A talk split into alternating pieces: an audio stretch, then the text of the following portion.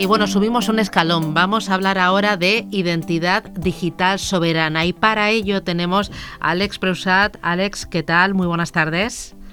Hola, muy buenas tardes. Eres coordinador de Blockchain España y estás ahí al frente de Alianza Blockchain. ¿Qué es Alianza Blockchain? Pues la Alianza Blockchain Iberoaméricas eh, somos diferentes comunidades, las principales comunidades del mundo iberoamericano en la que estamos Argentina, Chile, Colombia, México, Bolivia, Uruguay y España y muchos países más del ámbito iberoamericano. Mm, ¿Y cuál es vuestro objetivo? ¿Qué, es lo que pretendéis con esta gran alianza y con ese empuje hacia Latinoamérica? Eh, promover sobre todo el entendimiento de las tecnologías descentralizadas, eh, las criptotecnologías, y bueno, y eso es un poco el afán de todas las comunidades que estamos ahí y también de Blockchain España. Y bueno, y la identidad digital autosoberana o identidad digital descentralizada como forma parte un poco como una de esas tecnologías de este tipo, ¿no? Porque, ¿qué es, eh, cuando hablamos de identidad, Alex, de, de, qué estamos hablando? Claro, eso es una, una, gran cuestión, porque cuando empiezas con este tema, em, em, al principio la gente normalmente cuando piensa en, cuando piensa en identidad piensa en pues el carnet de identidad, el DNI, el, no sé, o sea, documentos un poco burocráticos o administrativos que, que eh, definen como tu identidad burocrática, ¿no?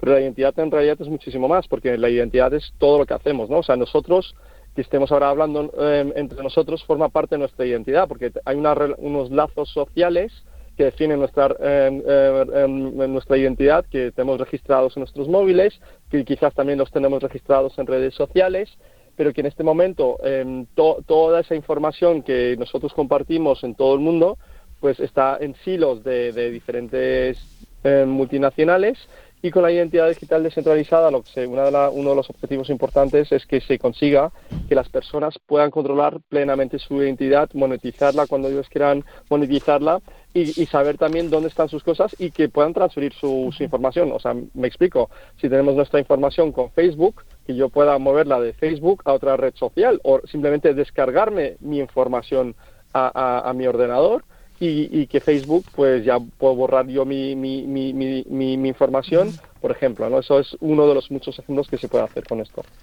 Y ahí entonces, Alex, eh, ¿cuál, es, cuál, sería el coste de, de, asegurar esa, esa identidad de forma descentralizada?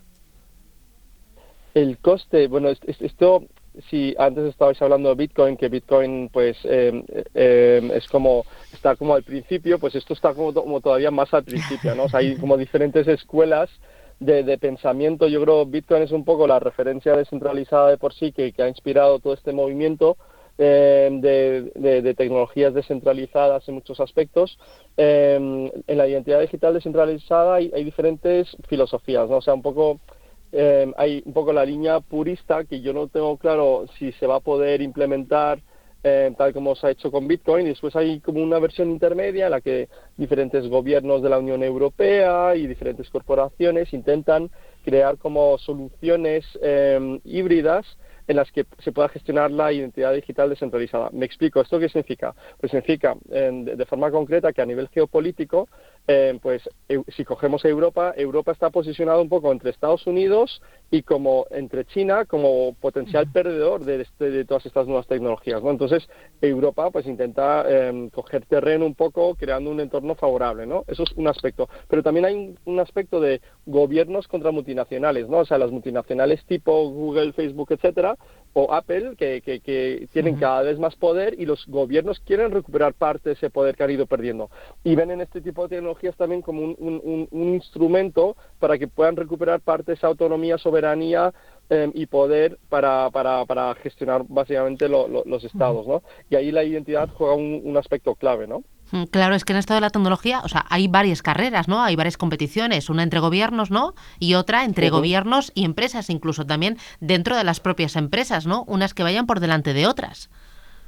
Exactamente, así, así es, porque lo que hemos tenido en los últimos 20 años es que las grandes empresas tecnológicas eh, eh, pues se han ido posicionando de una forma cada vez más fuerte em, frente a los gobiernos y, y bueno, pues ahí los gobiernos contraatacan de alguna manera, ¿no? Pero incluso dentro de esas propias grandes empresas tecnológicas lo ves, ¿no? Entre los entre los Google y los Facebook, que son los que viven un poco de, de, de, monetizar toda esa información, Em, y, después los, em, los Apple y Microsoft que, quieren jugar contra esos grandes jugadores y ganarles terreno, ¿no? Entonces es un poco todos contra todos, ¿no? Bueno, ahí Alex, no sé si has visto em, la película esta o es documental, el Social Media. ¿Lo has visto tú, Javier? Eh, ¿Tú lo has visto, Alex, o no? No, yo no, no lo he visto todavía, no. es nueva?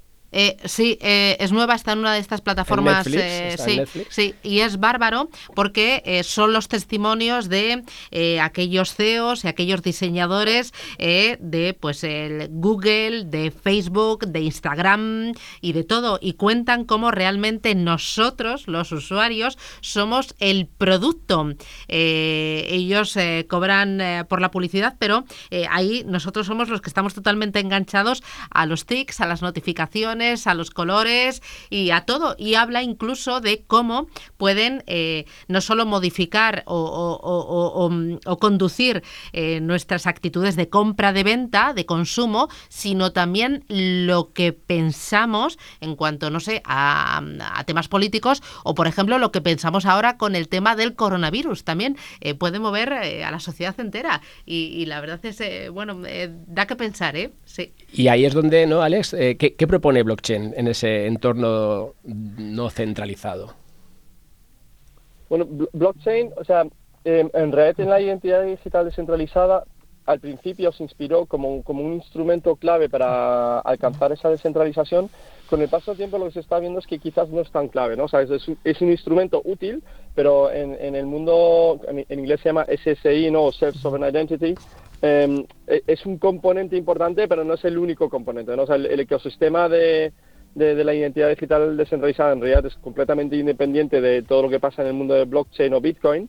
Y de hecho hay bastantes como gaps entre el, mundo Bitcoin que le cuesta entender lo, que se hace en el mundo de la identidad digital descentralizada y también a los del mundo de la identidad digital descentralizada un poco, un poco cierto rechazo ¿no? ante toda la especulación que ha habido en el mundo de las criptomonedas. ¿no? Entonces ahí pues em, hay todavía mucho potencial de desarrollo, pero simplemente es un componente más.